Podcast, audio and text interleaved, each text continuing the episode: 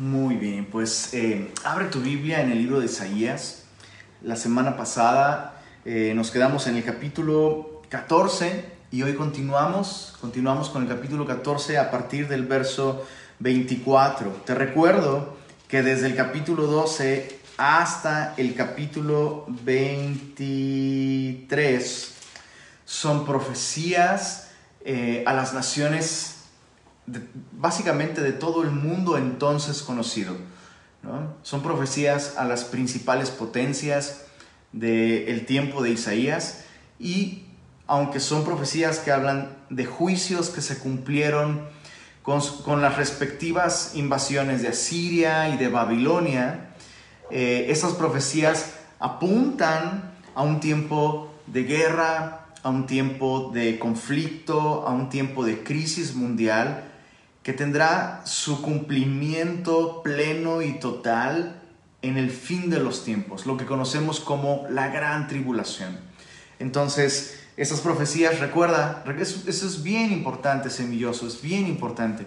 Recordar que la profecía, por supuesto, tenía un cumplimiento inmediato y parcial, pero también la profecía bíblica del Antiguo Testamento apuntaba a eventos mucho más grandes, que aquellos que tuvieron un cumplimiento parcial e inmediato. Entonces, todo, todos estos juicios que Dios anuncia por medio de Isaías y que hablan de gran dolor, de gran tribulación, de gran angustia, de conflictos entre nación contra nación, ¿no? ¿Te suena familiar? Bueno, es porque todas estas cosas son solamente un, un, patrón, un, un modelo, una sombra de aquello que ha de venir.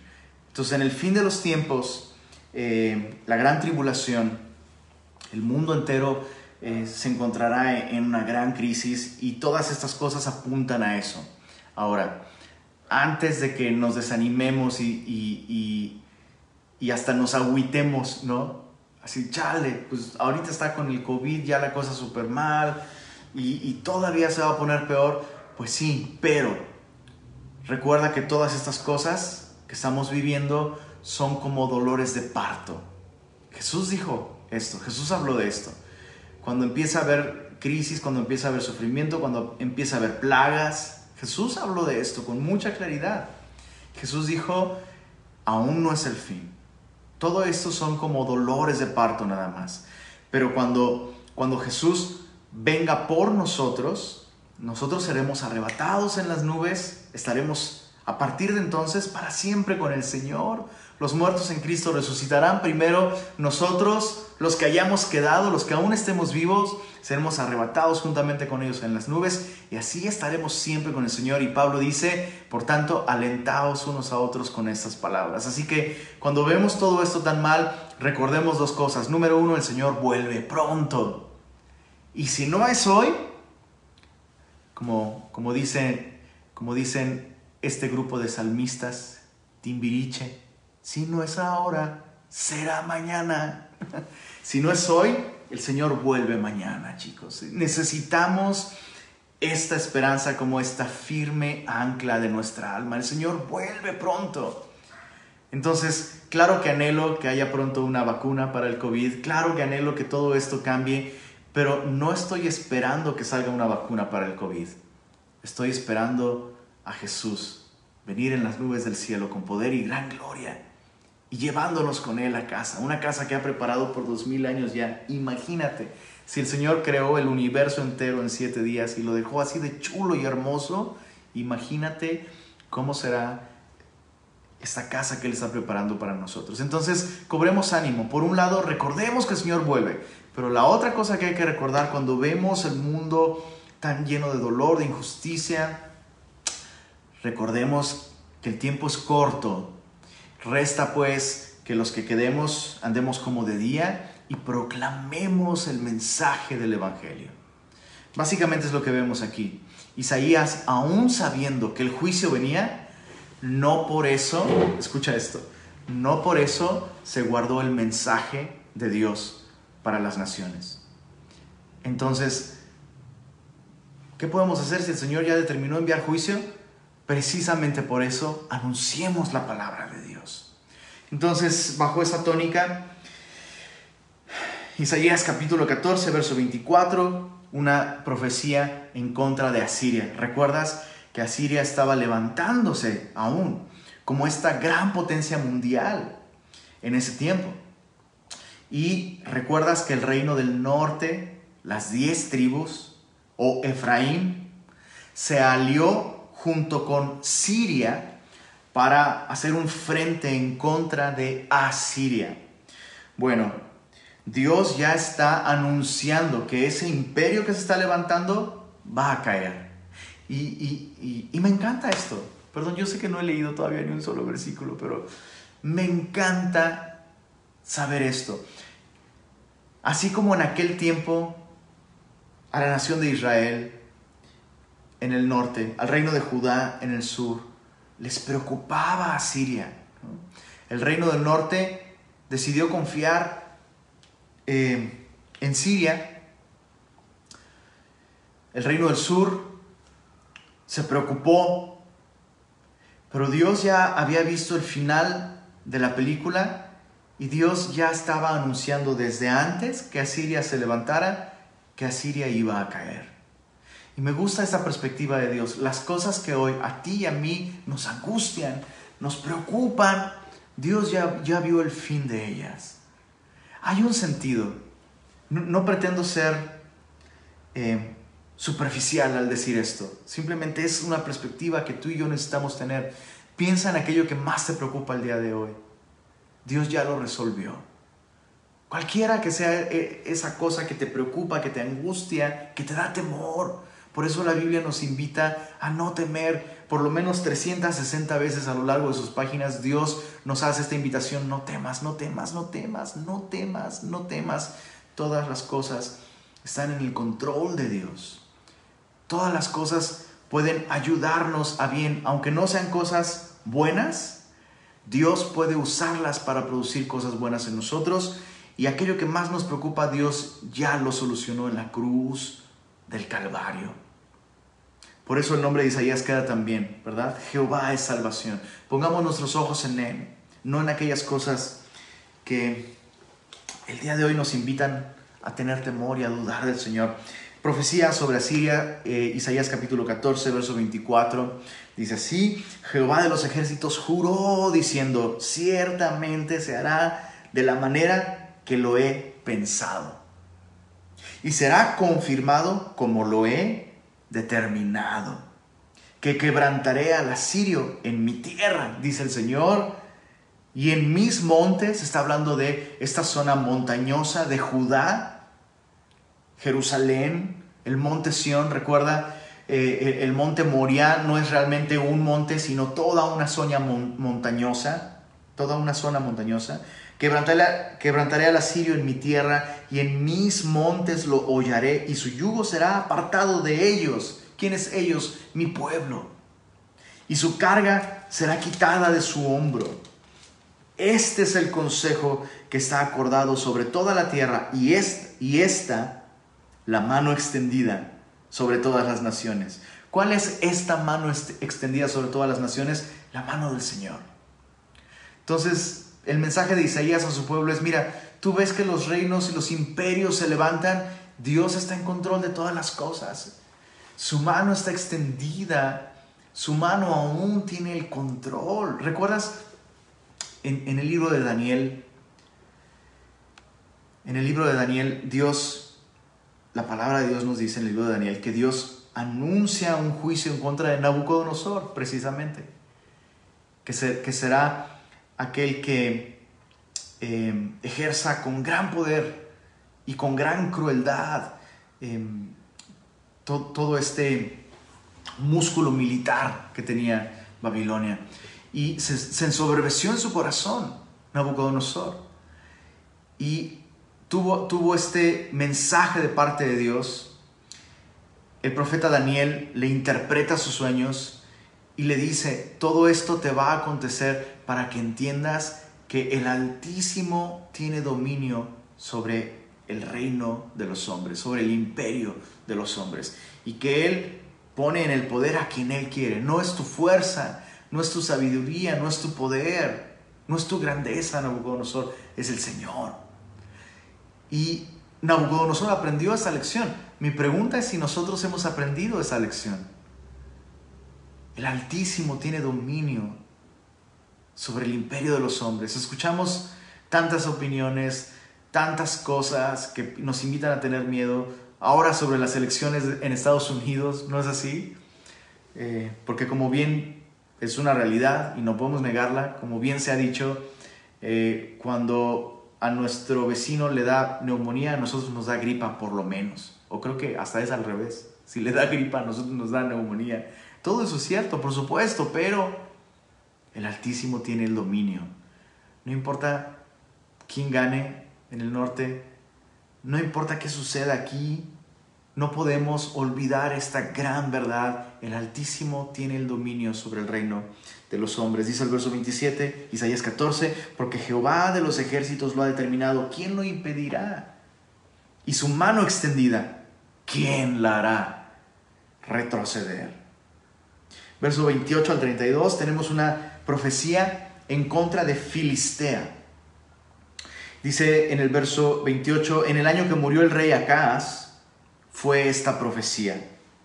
No te alegres tú, Filistea toda, por haberse quebrado la vara del que te hería, porque de la raíz de la culebra saldrá áspid y su fruto serpiente voladora.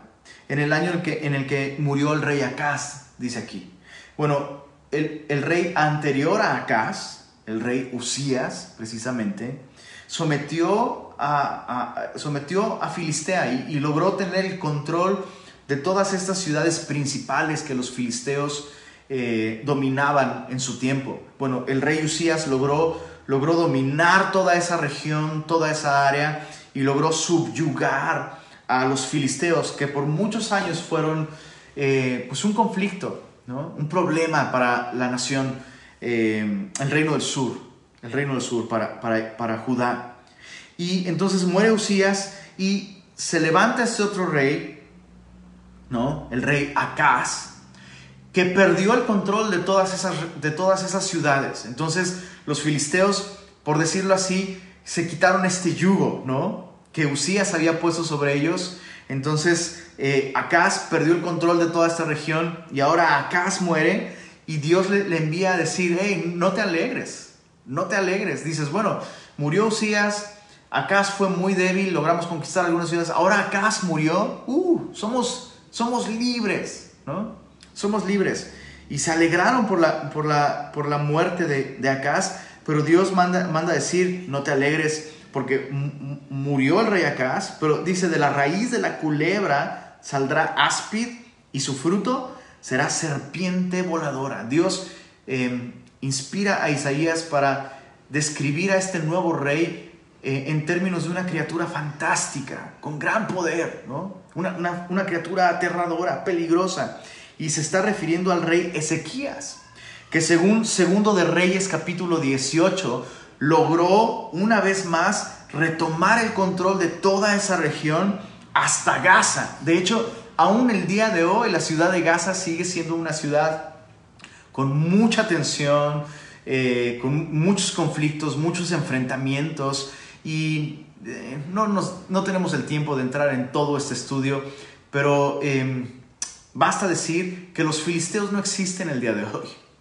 O sea, realmente toda esta, esta supuesta nación palestina em, no existe realmente no existe. Cuando Roma logró una vez más, em, como en varios puntos de la historia, logró conquistar Jerusalén, el templo fue destruido, los romanos, el imperio romano lo que hizo fue darle a toda esa región el nombre de Palestina para infligir esta humillación y este dolor a el pueblo de Dios pero realmente no había palestinos viviendo en, esas, en, esa zona. Eh, real, realmente eh, como nación, como etnia, desaparecieron. Entonces, el, día de hoy, lo que conocemos como Palestina, eso es realmente una burla, un, un, oprobio que el imperio romano impuso sobre eh, este territorio. Entonces dice, dice aquí el Señor, voy a levantar a este nuevo rey, Ezequías. Ezequías efectivamente recuperó todo este terreno hasta Gaza y dice, verso 30, los primogénitos de los pobres serán apacentados y los menesterosos se acostarán confiados. Dios dará paz a su pueblo. Más, yo haré morir de hambre tu raíz, le dice a, los filisteos, y destruiré lo que de ti quedare, cosa que sucedió. Verso 31, aúlla, oh puerta, clama, oh ciudad, disuelta estás tú, toda tú, filistea, porque humo vendrá del norte, no quedará uno solo en sus asambleas. ¿Y qué se responderá? A los mensajeros de las naciones. Que Jehová fundó a Sión y que a ella se acogerán los afligidos de su pueblo. Me encanta cómo ante este ante todas estas victorias del rey Ezequías, cuando el rey Ezequías recuperara el control de todas estas ciudades hasta Gaza, ¿qué se responderá? Dice aquí, verso 32, ¿qué se, ¿qué se responderá a los mensajeros de las naciones, a los corresponsales de las noticias, ¿no? A los mensajeros de los reyes más importantes de la tierra.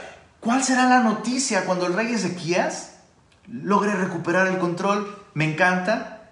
La nota no va a ser el triunfo de Ezequías, la nota va a ser el triunfo de Jehová. No es que Ezequías es muy sabio, muy diestro para la guerra. No es que Ezequías es un gran estratega militar. No, Ezequías le dará la gloria al Señor. Es maravilloso eso. Y, y Vale la pena preguntarse, si Dios le negó la victoria al rey anterior, el rey Acaz, porque Dios sabía que Acaz no le daría la gloria al Señor. Y vale la pena preguntarse, si Dios le dio a Ezequías gran favor, gran victoria, gran éxito, precisamente porque el Señor sabía que Ezequías lo que haría sería darle la gloria al Señor. Déjame sugerirte esto. Muchas de nuestras derrotas en nuestro caminar espiritual, muchos de nuestros fracasos en nuestra vida son una consecuencia de no vivir glorificando al Señor. Nuestros fracasos emocionales, nuestros fracasos financieros, nuestros fracasos ministeriales, nuestros tropiezos espirituales, nuestra poca efectividad, muchas veces, tal vez no siempre, pero sí muchas veces son una consecuencia directa de que tú y yo no estamos dándole al Señor la gloria de vida a su nombre. Interesante eh, este personaje Ezequías. Capítulo 15 vemos una profecía sobre Moab.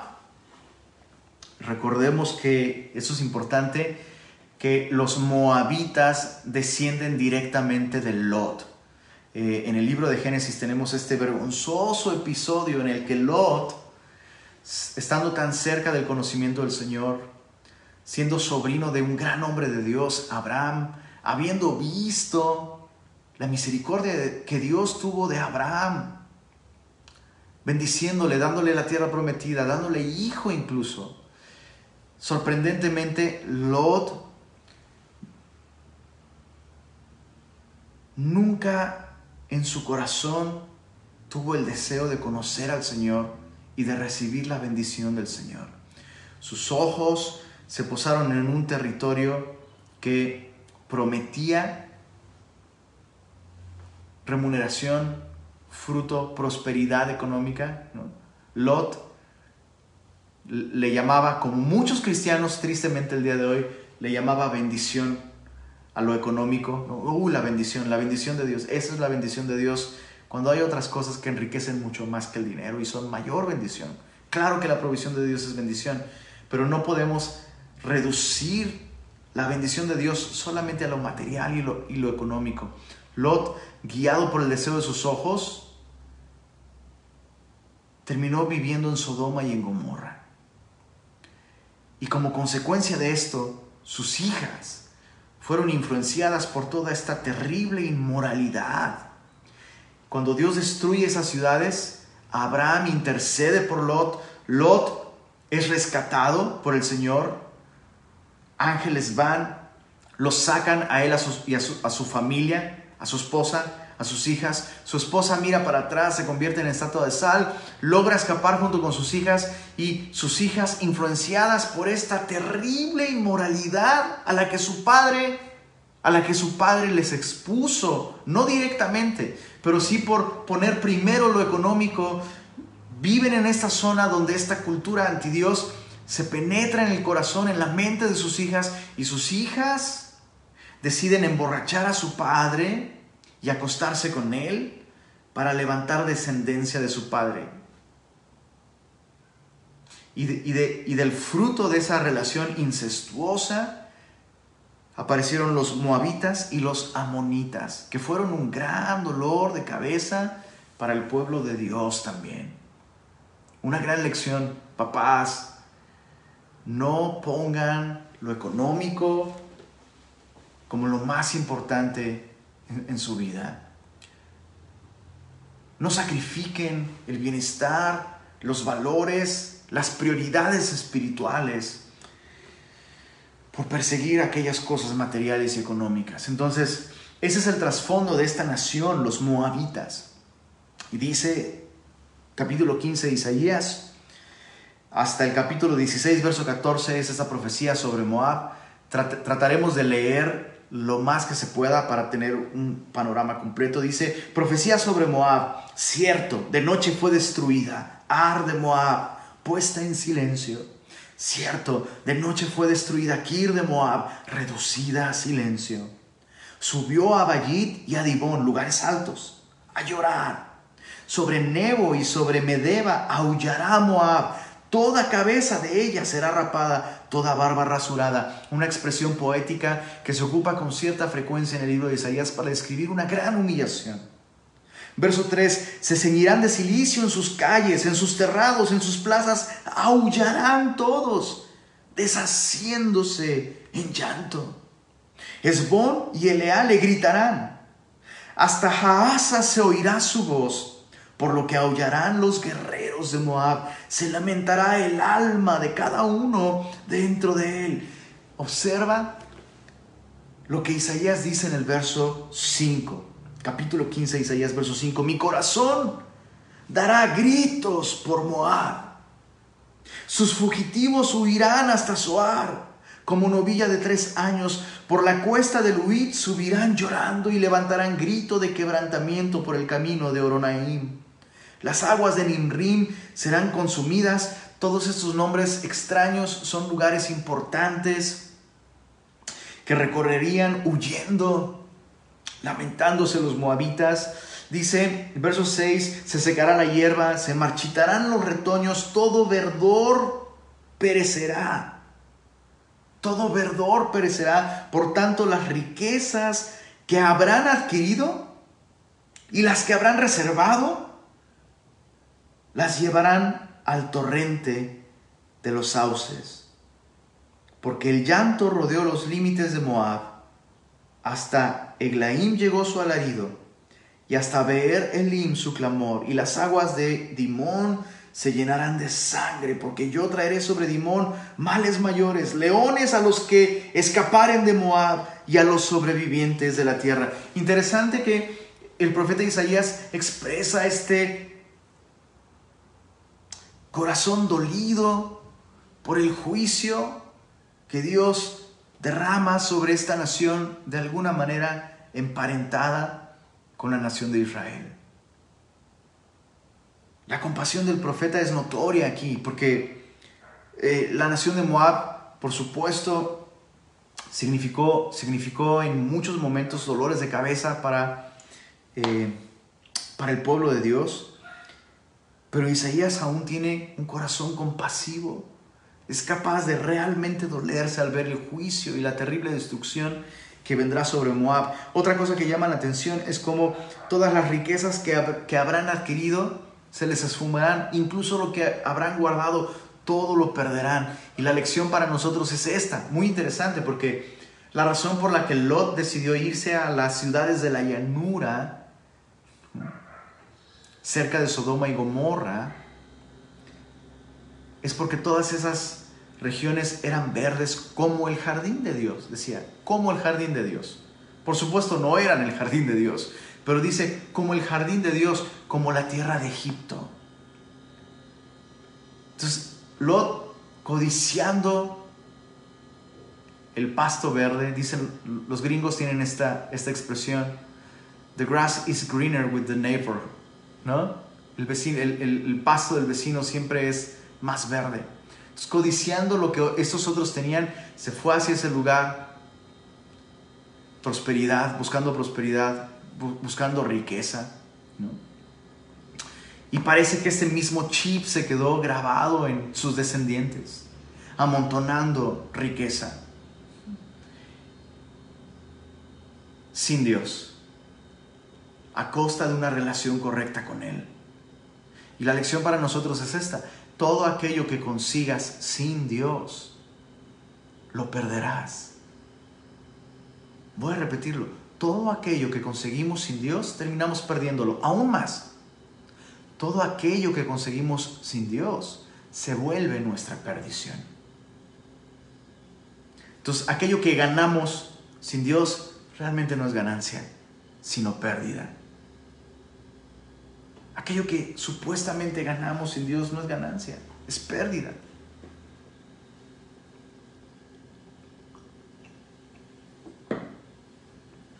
Capítulo 16, seguimos con esta profecía sobre Moab. Eh, eh, en estos próximos versículos hay un cambio en el contenido de la profecía. Ahora Dios está, fíjate, interesante, Dios está explicando Dios está, perdón, Dios está explicando una de las razones por las que Dios va a enviar juicio sobre Moab. Se rehusarán a ayudar a Israel cuando Israel sea invadido por Asiria. Observa esto, dice el verso, verso 1. Enviad cordero al Señor de la tierra, desde Sela del desierto al monte de la hija de Sión. E, e, este lugar que se menciona aquí, Sela, es un lugar muy interesante, una, una mejor, o mejor dicho, una posible traducción de esta palabra que es, que es un tanto oscura aún para los expertos en el idioma bíblico, pero una posible traducción de esta palabra Sela es roca o fortaleza. Y la gran mayoría de eruditos bíblicos coinciden en que se está haciendo referencia a la ciudad de Petra. A la ciudad de Petra. Todo, parece indicar que, em, recuerda, cumplimiento parcial o inmediato, cercano a cuando Isaías dio esta profecía, Moab se rehúsa a brindarle ayuda a Judá cuando huyen eh, de Babilonia, de la invasión de Babilonia. Y esto va a tener un cumplimiento mucho más pleno en el futuro, cuando la nación de Israel, perseguidos por el anticristo, encontrarán refugio en la ciudad de Petra. Es, una ciudad muy interesante, puedes investigar un poco sobre esa ciudad y, y ha sido la convicción de los cristianos por generaciones que justamente en base a este capítulo que vemos aquí, en el fin de los tiempos, cuando los judíos sean perseguidos por el anticristo, encontrarán refugio en la ciudad de Petra. Es una ciudad súper estratégica, tiene eh, características muy peculiares que lo hacen una eh, fortaleza, un lugar de refugio y de defensa impresionante. Y por esta precisa razón, eh, cristianos han llevado Biblias, han llevado Nuevos Testamentos y, y los han almacenado ahí en esta ciudad de Petra con la esperanza de que en el futuro, cuando el pueblo de Israel se refugie ahí, puedan encontrarse con la palabra de Dios y puedan volver sus ojos al Señor. Dice el verso, verso 2, y cual ave espantada que huye de su nido, así serán las hijas de Moab en los vados de Arnón. Reúne consejo, haz juicio, pon tu sombra en medio del día como la noche, esconde a los desterrados. Es este, esta invitación que Dios le hace que, Dios le hace a Moab, esconde a los desterrados, no entregues a los que andan errantes, mueren contigo mis desterrados, oh Moab. Moab, dale refugio a mis desterrados, sé para ellos escondedero de la presencia del devastador, porque el atormentador fenecerá, el devastador tendrá fin, el pisoteador será consumido sobre la tierra. Dios ruega a los moabitas, denle refugio a mi pueblo, pero no lo encontrarán entre los moabitas, lo encontrarán en la ciudad de Petra, que, de hecho es, es una ciudad, se, se cree, es una ciudad que fue construida por los descendientes de Esaú o los edomitas. Dice el verso 5, y se dispondrá el trono en misericordia y sobre él se sentará firmemente en el tabernáculo de David, quien juzgue y busque el juicio y apresure la justicia. Entonces vemos cómo cuando se describe la huida del pueblo de Dios y se refugiarán en la ciudad de Petra, pronto, pronto después de que el pueblo de Dios se refugie en la ciudad de Petra, volverá el Mesías. Y nosotros volveremos junto con Él, nosotros su iglesia, montados en caballos blancos, viniendo en las nubes con gran poder y gran gloria.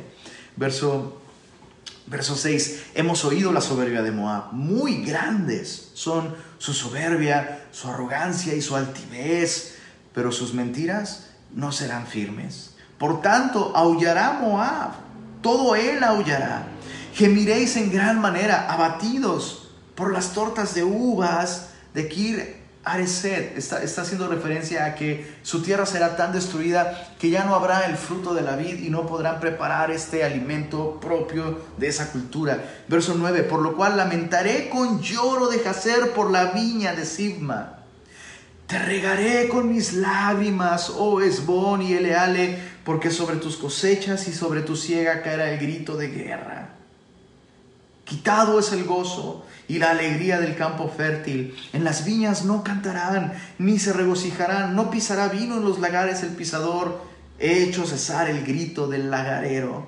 Por tanto, mis entrañas, dice Isaías, vibrarán como arpa por Moab y mi corazón por Kir Areset. Y cuando apareciere Moab cansado sobre los lugares altos, cuando venga a su santuario a orar, no le valdrá esta es la palabra que pronunció Jehová sobre Moab desde aquel tiempo, pero ahora Jehová ha hablado diciendo dentro de tres años, como los años de un jornalero. Entonces, no son años simbólicos, ¿no? La, escritura algunas veces usa tiempos eh, simbólicos como semanas, O tiempos.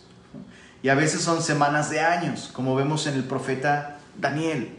Pero aquí Dios está aclarando, bueno, Dios dio esta profecía desde hace tiempo, pero ahora ya le puso fecha. Será en tres años, dice. Será en tres años, como los años de un jornalero, o sea, son años laborales, si se me permite la expresión. Será abatida la gloria de Moab con toda su gran multitud, y los sobrevivientes serán pocos, pequeños y débiles. Y es sorprendente que Isaías, sabiendo que los moabitas negarán asilo político, si se puede usar esa expresión, se negarán a, ayudar a aquellos que vienen huyendo del pueblo, se, negarán a darles refugio, a ser escondedero para ellos, antes los entregarán. A pesar de esto, Isaías dice, mis entrañas vibrarán como arpa, como por Moab, mi corazón lamentará, te regaré, te regaré con mis lágrimas, dice, dice Isaías. Y, y me hace meditar tanto esto, porque Isaías, escucha esto, Isaías sabe que viene juicio sobre su propia nación. Pero Isaías sabe algo. Bueno, el Señor nos hiere, pero el Señor nos sana también. El Señor nos está disciplinando a nosotros porque el Señor al que ama disciplina. Pero lo que va a suceder con Moab será un juicio y es muy distinto.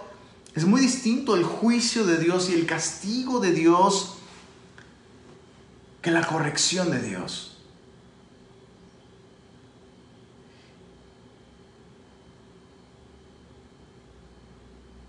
Y esto, esto me habla de la gran madurez espiritual de Isaías. Estando su propia nación en un proceso en el que Dios iba a disciplinarles, Isaías llora por el juicio que Dios está derramando sobre las naciones vecinas. Y no pensemos por ningún, ni por un momento que Isaías es más compasivo que Dios. No es así. Porque la, la misma Biblia nos dice que Dios no se complace en la muerte del impío. Que la voluntad de Dios, el deseo de Dios es que todos los hombres procedan al arrepentimiento y sean salvos, que todos los hombres vengan al conocimiento de la verdad y reciban salvación en Cristo Jesús. La Biblia nos dice que Dios manda a todo hombre en todo lugar que se arrepienta de corazón. Y de alguna manera Isaías aquí, lamentándose y con este lenguaje tan poético y tan sincero, diciendo voy a, voy a regar el campo con mis lágrimas por ti, oh Moab. Nos recuerda a nuestro precioso Señor y Salvador Cristo Jesús, que sufriendo un dolor y una humillación increíbles, indescriptibles, cargando un madero camino a su propia muerte, Las mujeres viéndole lloran, desconsoladas por ver tal brutalidad.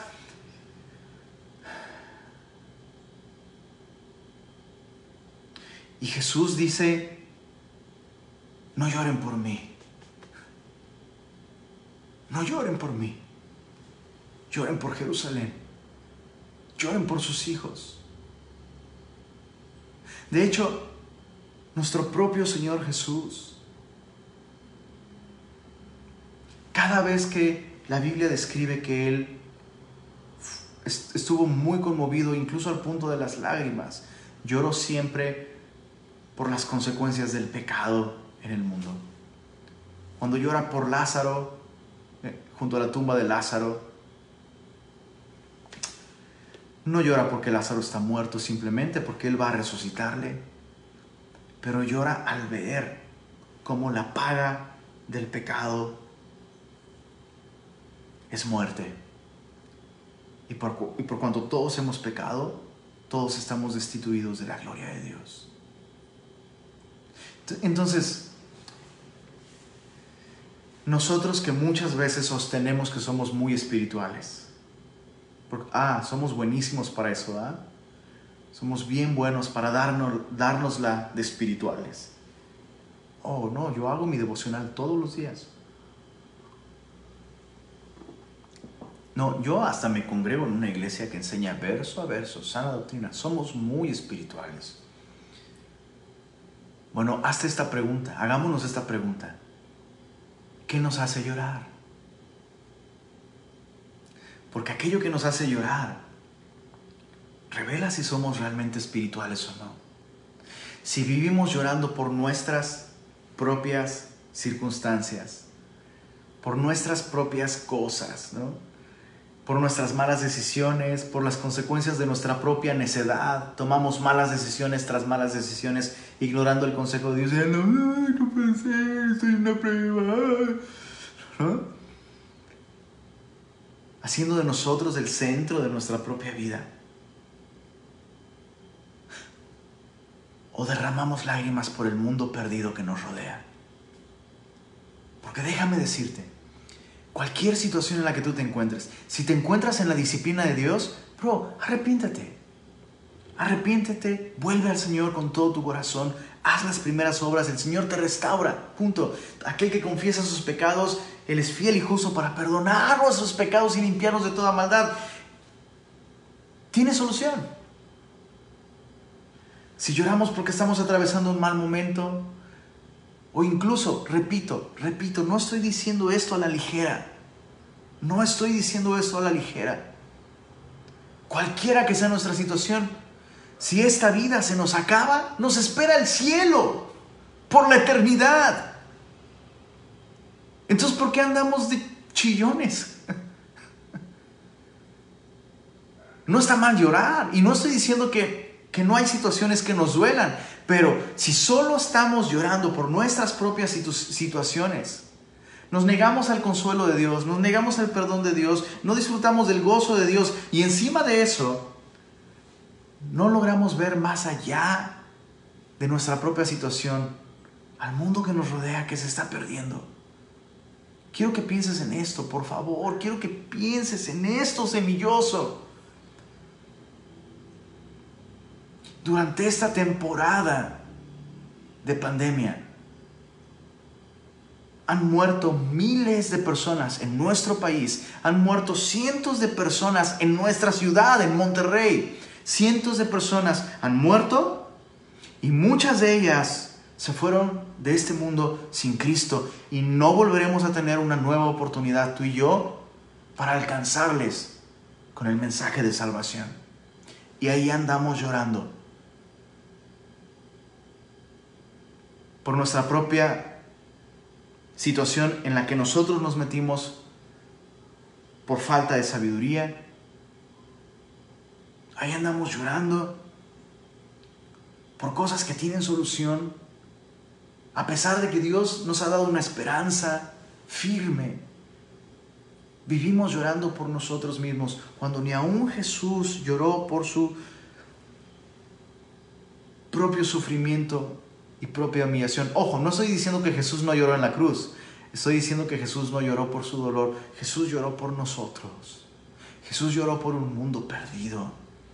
Y su dolor y su compasión le hizo menospreciar el oprobio y sufrir la cruz para ser autor de eterna salvación para ti y para mí y para aquellos que nos rodean también. ¿Cuál dirías tú que es la razón principal por la que lloras en tu vida? ¿Cuáles son las razones por las que has llorado este año incluso? Isaías, a semejanza de nuestro precioso Salvador, lloró no por la propia situación dura de su pueblo,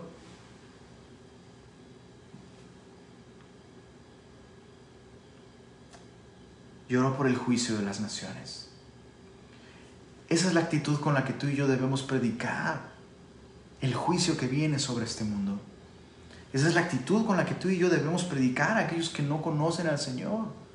Llora por sus pecados. Pidámosle al Señor, Señor, danos un corazón como el de Isaías, un corazón como el tuyo, Señor, que es capaz de verdaderamente dolerse por el pecado que nos rodea. Déjame serte completamente honesto. Me es, a mí me es mucho más sencillo enojarme con el pecado que me rodea y creo que también hay un lugar para indignarnos. Y está bien. Hay cosas que si no nos molestan y si no nos enojan, como que algo está mal con nosotros más bien. Pero, pero, pero,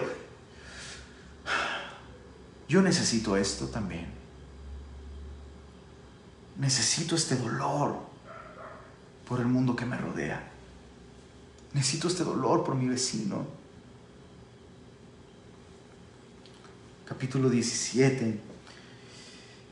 A partir del capítulo 17 eh, vemos un cambio en la profecía. Ya no es una profecía sobre Moab, sino es una profecía sobre Damasco y sobre Efraín. Recuerda que Damasco era la capital de Siria, no Asiria, sino Siria. Y Efraín es el reino del norte, las diez tribus. Efraín, reino del norte, se alió junto con Damasco, la capital de Siria, para hacerle frente a los asirios. Entonces viene una profecía de parte del Señor. Capítulo 17, profecía sobre Damasco. He aquí que Damasco dejará de ser ciudad y será montón de ruinas. Básicamente Dios le está diciendo al reino del norte, aquello en lo que tú estás confiando se va a venir abajo. Uy, ¿cuántas veces hemos hecho eso tú y yo?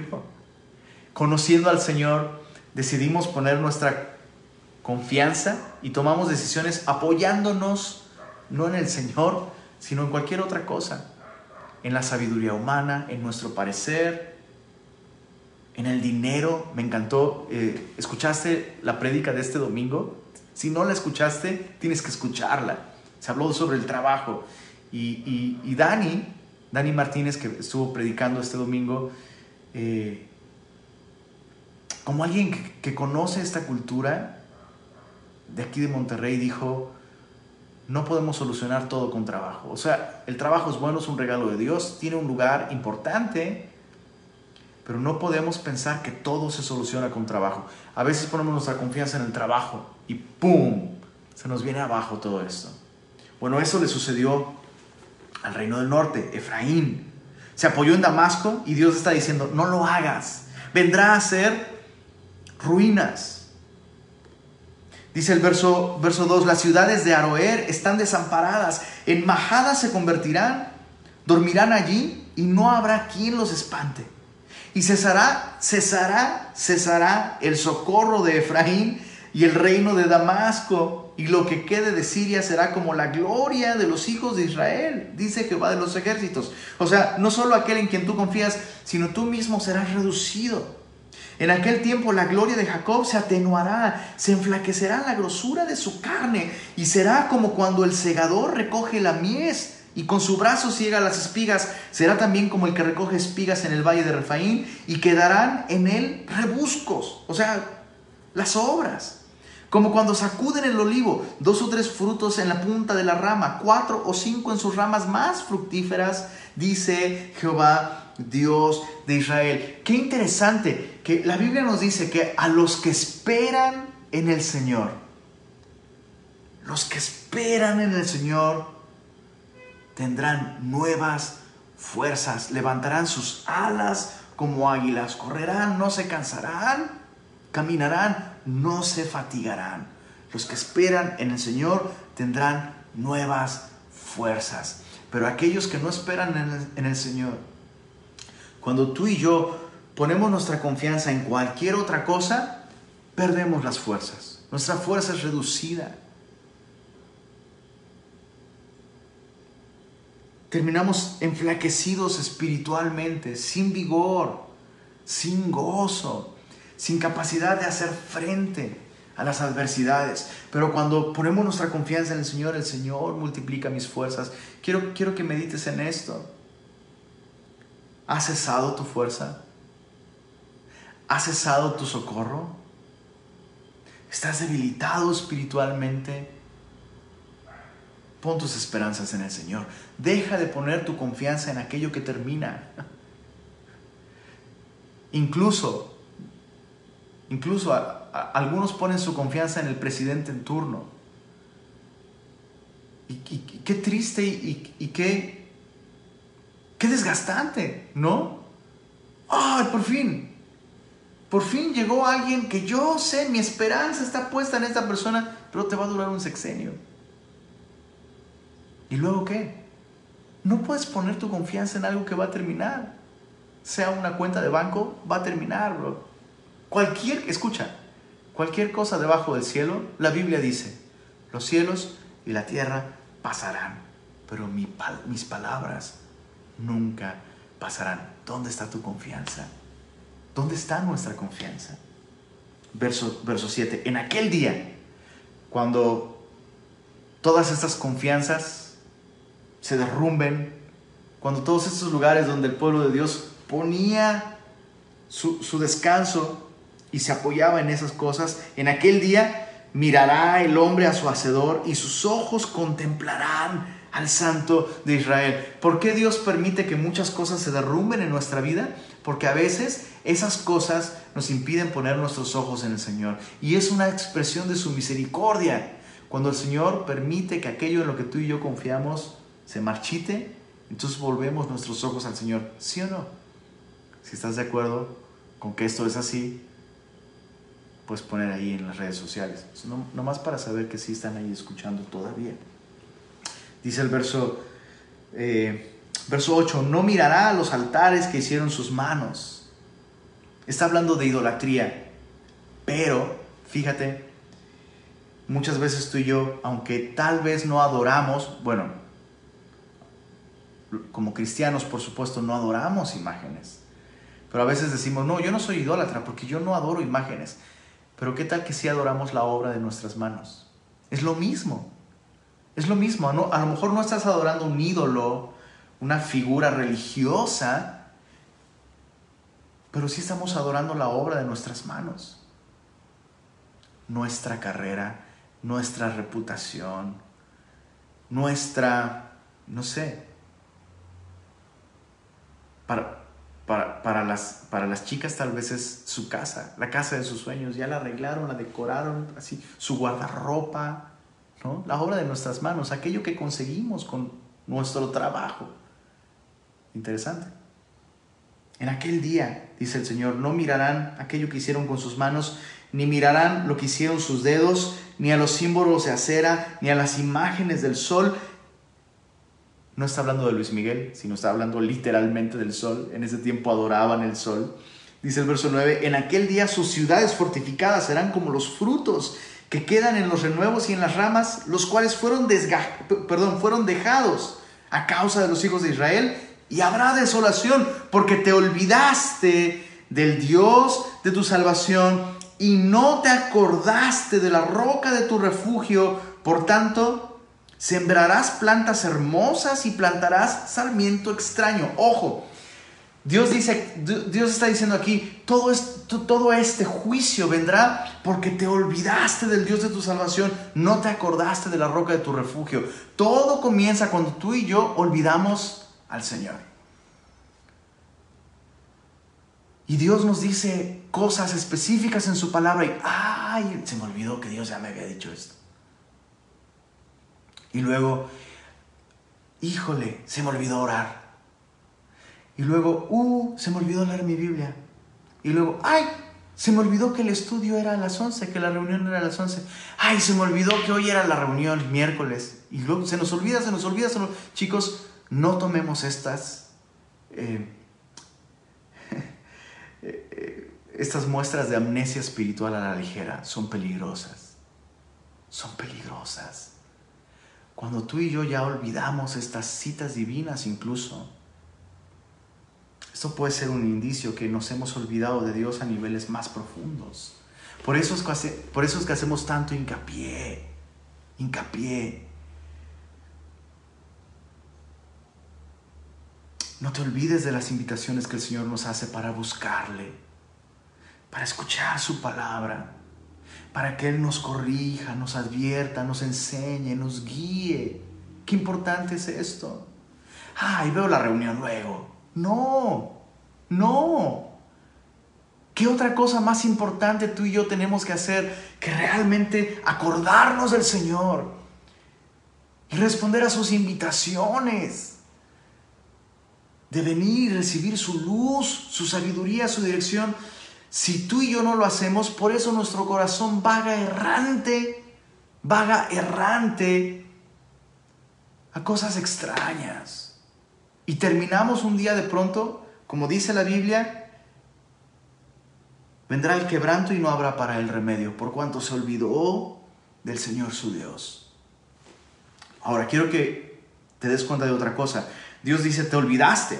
No te acordaste de la roca de tu refugio. Por tanto, dice el verso 10, Isaías 17, verso 10, por tanto sembrarás plantas hermosas y plantarás sarmiento extraño o exótico. Y leemos esto y es como, ¿no? O sea, pues no suena tan mal. O sea, esta gente se olvidó de Dios y tiene plantas hermosas y tiene sarmientos exóticos, extraños, ¿no? Lo que está diciendo aquí es, eh, chécate esto, espero, espero expresarlo con suficiente claridad.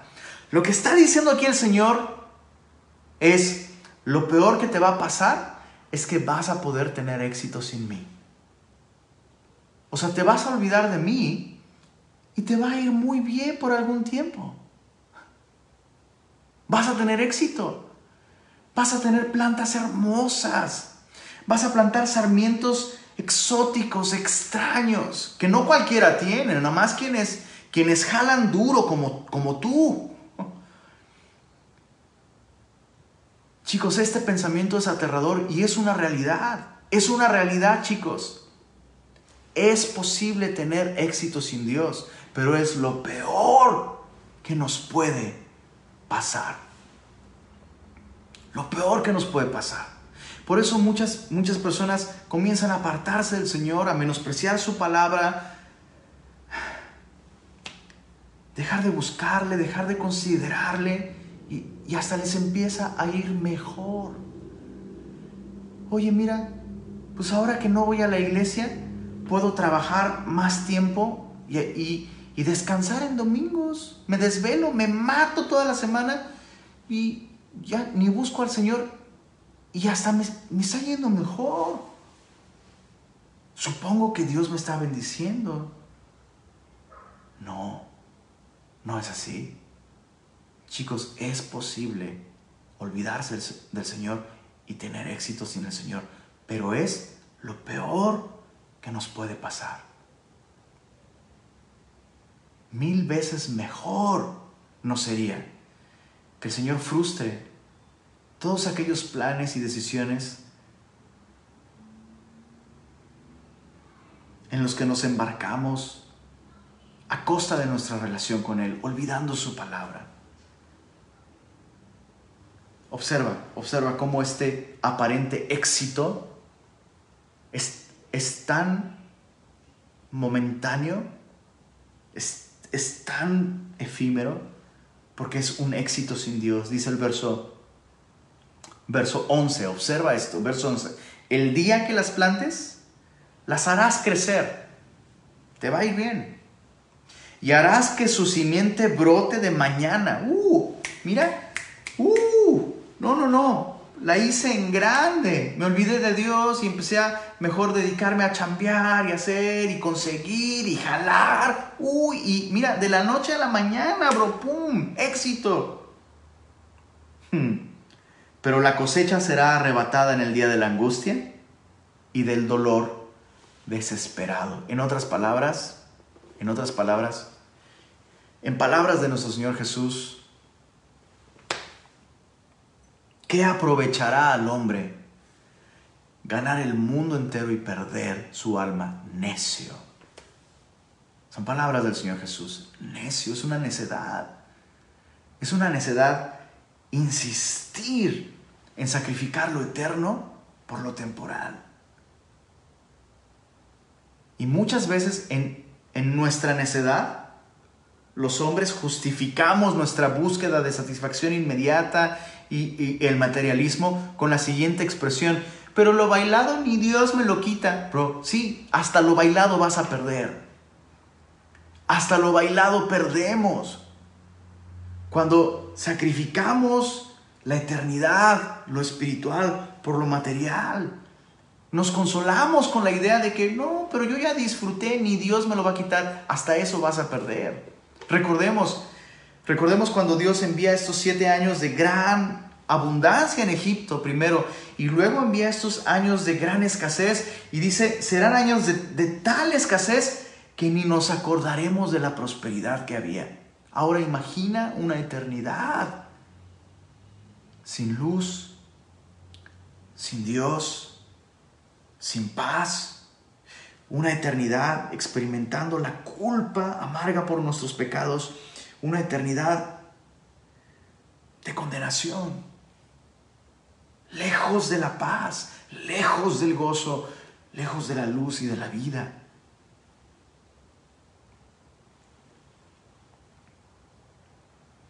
Todo lo que coseches a costa de tu relación con Dios, sembrando sin Dios, dándole la espalda al Señor, será arrebatado en el día de la angustia y del dolor desesperado. Hay multitud de muchos pueblos que harán ruido como estruendo del mar. Este es un lamento. Hay multitud de muchos pueblos. Y murmullo de naciones que harán alboroto como bramido de muchas aguas. Está hablando de esta invasión que, que vendrá sobre el reino del norte que abandonó a su Dios buscando prosperidad, poder económico. Los pueblos, dice el verso 13, harán estrépito como de ruido de muchas aguas, pero Dios, me encanta. Fíjate qué increíble. A pesar de que la nación de Israel estará, estará recibiendo su merecido porque se olvidó de Dios, Dios aún pone un pero a su ruina, pero Dios pero Dios, leámoslo, pero Dios los reprenderá y huirán lejos, serán ahuyentados como el tamo de los montes delante del viento y como el polvo delante del torbellino. Al tiempo de la tarde, he aquí la turbación, pero antes de la mañana el enemigo ya no existe. Esta es la parte de los que nos aplastan y la suerte de los que nos saquean. Está hablando justamente de la invasión a Siria En Isaías capítulo 37, no, no vayas para allá, en Isaías 37 se describe cómo vino la invasión a Siria. Los ejércitos ya estaban ahí, a punto de, eh, eh, literalmente a punto de atacar. Y Dios envía un mensaje al rey. Y Dios le da esta promesa eh, eh, capítulo 37 de Ezequías, dijimos que no lo íbamos a ver, pero solo vamos a leer una parte. Isaías capítulo 37, verso 14. Isaías 37, verso 14 dice, tomó Ezequías las cartas de mano de los embajadores, esto es los embajadores de Siria, y las leyó y subió a la casa de Jehová y las extendió delante de Jehová. Entonces Ezequías oró a Jehová diciendo, Jehová de los ejércitos, Dios de Israel, que moras entre los querubines, solo tú eres Dios de todos los reinos de la tierra. Tú hiciste los cielos y la tierra. Inclina, oh Jehová, tu oído y oye. Abre, oh Jehová, tus ojos y mira. Oye todas las palabras de Sennacherib que ha enviado a blasfemar al Dios viviente. Ciertamente, oh Jehová, los reyes de Asiria destruyeron todas las tierras y sus comarcas y entregaron los dioses de ellos al fuego, porque no eran dioses, sino obra de manos de hombre, madera y piedra. Por eso los destruyeron. Ahora pues, Jehová, Dios nuestro, líbranos de su mano, para que todos los reinos de la tierra conozcan que solo tú eres Jehová. El reino del norte fue llevado cautivo, Asiria viene al reino del sur, Judá, y Dios interviene. Y el rey Ezequías ora y dice el verso 36 del capítulo 37 de Isaías, y salió el ángel de Jehová y mató a 185 mil en el campamento de los asirios, y cuando se levantaron por la mañana, he aquí que todo era cuerpos de muertos. Qué buena historia para esta temporada de terror y de Halloween, ¿no? ¿Quieres una historia de terror? Aquí está una historia de terror, el ángel de Jehová. El ángel de Jehová salvando a su pueblo. Entonces Sennacherib, rey de Asiria, se fue e hizo su morada en Nínive, y aconteció que mientras adoraba en el templo de Nisroch, su dios, sus hijos Adramelech y Sarecer le mataron a espada. Todo eso está documentado en la historia también. Y huyeron a la tierra de Ararat y reinó, y reinó en su lugar Esaradón, su hijo. El pero de Dios. Me encanta. Me encanta el pero de Dios. Pero Dios intervino en su gracia, en su misericordia. ¿En dónde está nuestra confianza el día de hoy? Nosotros podemos desviarnos como la nación de Israel y sufrir consecuencias y podemos aún pensar, pero Dios es bien misericordioso, Dios, puedo relajarme porque pues Dios, Dios es misericordioso y Dios puede restaurarme. Eso es cierto, sí, Dios puede restaurarme, pero como ya hemos citado en otras ocasiones, las palabras del poeta, pero qué necesidad. ¿Qué necesidad? Ahorrémonos ese sufrimiento. Que nuestro sufrimiento y nuestras lágrimas sea por el pecado de aquellos que no le conocen, no por el nuestro. Quiero decir, si tú has pecado, llora por tu pecado, por supuesto. Pero ¿no sería mucho mejor como el profeta Isaías y como nuestro propio Señor Jesús. Que derramemos lágrimas por aquellos que no le conocen. Que podamos poner nuestra confianza, nuestra confianza en el Señor y podamos caminar con Él de tal modo que nuestras lágrimas sean por aquellos a nuestro alrededor, por el mundo que se está perdiendo sin el Señor. Terminemos con esta palabra de oración. Padre bueno, gracias por tu palabra. Nos has recordado que tú eres capaz de librarnos de nuestros peores temores, nuestros más grandes problemas el día de hoy. Tú ya viste el fin de todos ellos y a ti no te preocupan en lo absoluto, Señor. Así que nosotros podemos descansar en ti, en tu soberanía. Perdónanos, Señor, si hemos estado tan enfocados en nosotros mismos y en nuestro pequeño mini universo, Señor. Perdónanos si hemos literalmente tomado la luz que tú has puesto en nosotros y este mensaje de salvación y esperanza. Perdónanos, Señor, si hemos escondido todo esto debajo del almud. Cuando tú nos has llamado a ser una ciudad asentada sobre un monte alto, Nos has llamado a alumbrar a todos en este mundo, Señor, con tu palabra que es verdad, que es luz. Perdónanos, Señor, si estamos tan enfrascados en nuestras propias circunstancias que hemos olvidado que hay razones de mayor peso para llorar en nuestra vida. Danos ese corazón compasivo como el de Isaías, Señor, para llorar por el mundo que está allá afuera, Señor, por el mundo que se está perdiendo sin ti. Y abre nuestros labios, Señor.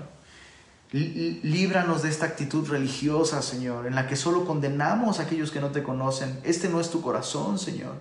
Como vimos con Isaías, tu corazón se estremece, Señor, por aquellos que rechazan tu gracia y tu misericordia. Así que ayúdanos a estar conscientes del juicio,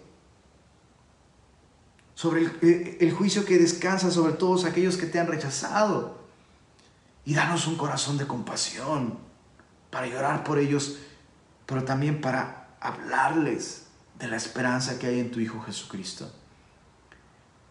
Gracias por este mensaje de Isaías. Ayúdanos a recordar cada día, Señor, que solo en ti hay salvación, Señor. Y abre nuestros labios con este mensaje de salvación. Lo pedimos en el nombre de Jesús. Amén.